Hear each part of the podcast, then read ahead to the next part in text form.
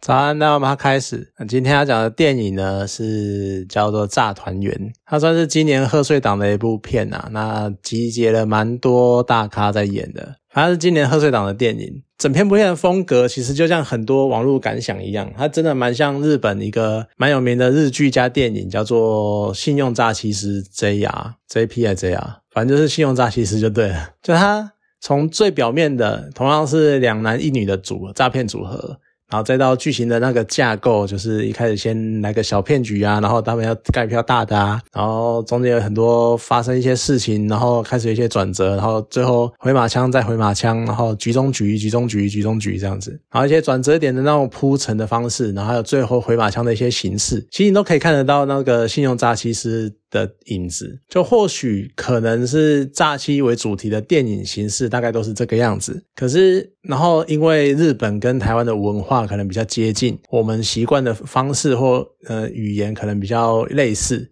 文化比较类似，所以会导致剧情的编排好像比较相近，也可能是这个样子。所以他。可能多多少少还是会像信用诈欺师，不过他还是有拍出一些算属于自己的风格吧。可是呢，这个时候就要讲了，虽然说《炸团圆》里面隋唐演的是也蛮疯的啦，但是他跟长泽雅美真的是差远了。对我觉得长子雅美还是比较百变，然后比较多元，然后甚至于要疯要收敛，然后要气质要。泼辣其实都可以，不过有点扯远。好，虽然说这部片呢，它是以台湾文化为背景，像它时间是农历新年嘛。然后还会有很多一些新年我们会做的事情，像家人团聚啊，然后围炉啊，年夜饭啊，然后会发红包啊，然后红包会开始比大小啊或之类的等等的事情。可是很多地方呢，你会觉得说，它好像有把这些文化点出来，但是又真的只是把它拿来当做背景而已。像是电影中这个主要要骗的这个陶瓷世家呢，他们叫庄家，然后他们是客家族群。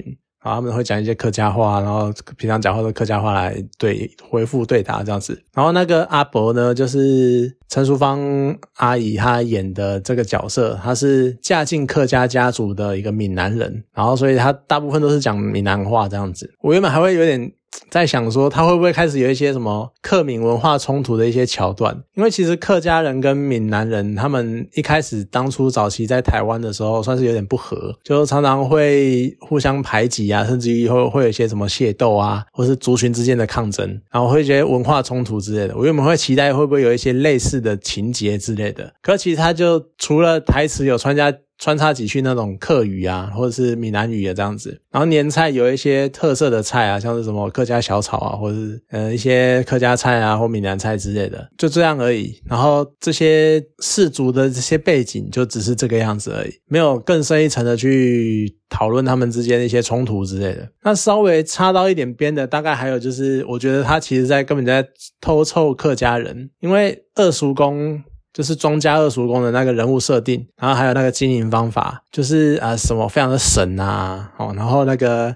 东西可能稍微磨坏了，也要拿来磨一磨再继续卖啊，不管品质啊什么的，这有点感觉有点在偷臭客家人的感觉。可是呢，就也只是这个样子，那没有我想要看到的什么种族之间抗争的那种血流成河这样。好了，这是有点夸张，可是就是没有这种。没有这个样子，他们只是一个很单纯的，好像沾一点边这样子。那反而说家庭冲突的，呃，家族那个冲突的那些来源，然后还是非常老套的，就是我们接班人应该由谁来接班，主要还是围绕在性别之争上，就是接班人一定要女生啊，然后呃，接班人一定要男生啊，不能让女生接班啊，干嘛干嘛的，或是女生永远没有出头天啊，就还是回到这些问题、这些议题上，就会觉得说这些议题的片真的。现在太多了，就变得有点老套啊！当然，可能毕竟它是一个贺岁片，那导演可能不想要玩太大，因为你也知道，就现在的社会氛围，你可能随便开两句玩笑。他可能就会被扣扣上那个什么挑起族群对立，或者是那个什么种族歧视的那个帽子，所以他只好就是三不死那个晶晶体来开一个远在天边的我人的人种的玩笑这样子。那其实电影的剧情走向不难预测啦，就你一开始呢，你可能就觉得说某件事情呢看起来是假的，可是其实它是真的。那也不意外呢，最后就是毕竟是贺岁片嘛，所以他会走一个大和解的路线。只是还有一些回马枪或一些最后转折的铺陈还不错，就还是会有。让人家哎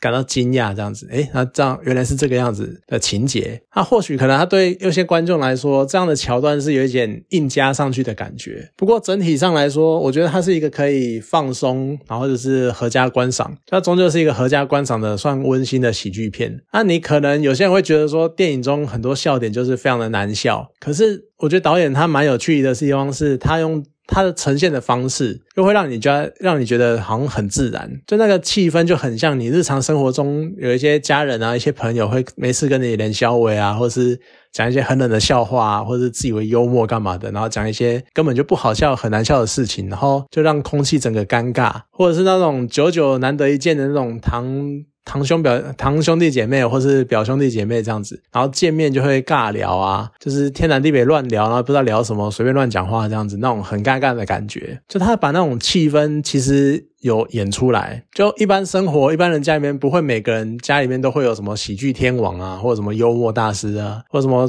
随便讲个话就是笑话，然后就逗得哄堂大笑干嘛的。反而大多数的情况都是像这样子，非常尴尬，然后非常难笑的气氛。所以你看到电影这样演，你反而会有一种亲切感，就对我们家就是这个样子，这才是真正的一般家庭那种样。然后原先就显得很平淡无奇的剧情啊，其实在最后大和解那边却意外完全打中我。我的泪腺，就尤其是那个谢琼元，他那种意外终于得到认可，就他非常震惊，什么我居然得到认可了这样子，然后再加上怀着一种自己在董事会上面背叛妈妈的一些愧疚，然后脸上一张五味杂陈那个表情，就是一方面又高兴终于得到认同了，然后一方面又非常的愧疚，然后非常的羞愧这样子，然后你再搭配那个背景音乐慢慢的响起，然后最后呢，他在整个跪下来，然后开始痛哭。然后那边讲对不起，我觉得真的是完全守不住泪腺。他就是这一刻真的是太催泪了。从这一个开，从这一段时间开始，就是你的泪腺已经被攻破了嘛。所以后面呢，随便来一个稍微狗血一点的剧情，我都会开始眼眶泛泪或干嘛。因为真的前面完全被谢球员就是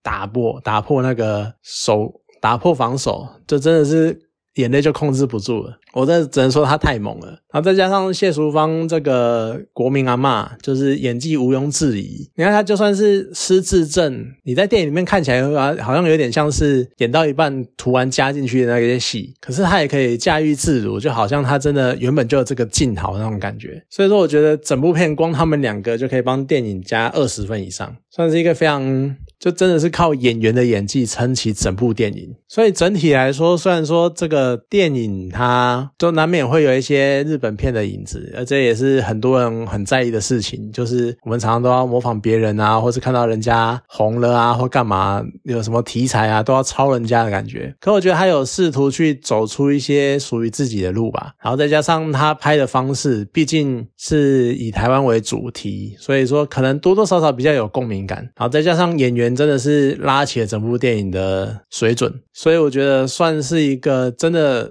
算合家观赏的贺岁片啊。我觉得近年有什么贺岁片有印象的，啊好像没有特别的印象，尤其是疫情关太久了，真的好像没什么特别的